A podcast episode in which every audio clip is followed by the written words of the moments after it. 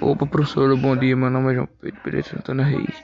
Romero Brito, que foi um grande pintor, escultor e serigráfico, era um artista plástico brasileiro consagrado no mundo inteiro pela sua arte, que era pop.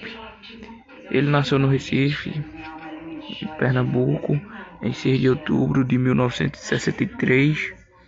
63. Aos oito anos de idade, ele começou a mostrar um interesse pela, pela arte. Com muita imaginação e criatividade, pintava em sucatas, papelão e jornal.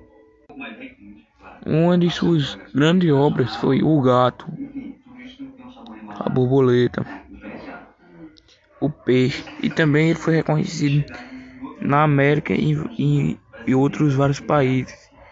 Também conhecido pelas cores vivas fortes, assim, né?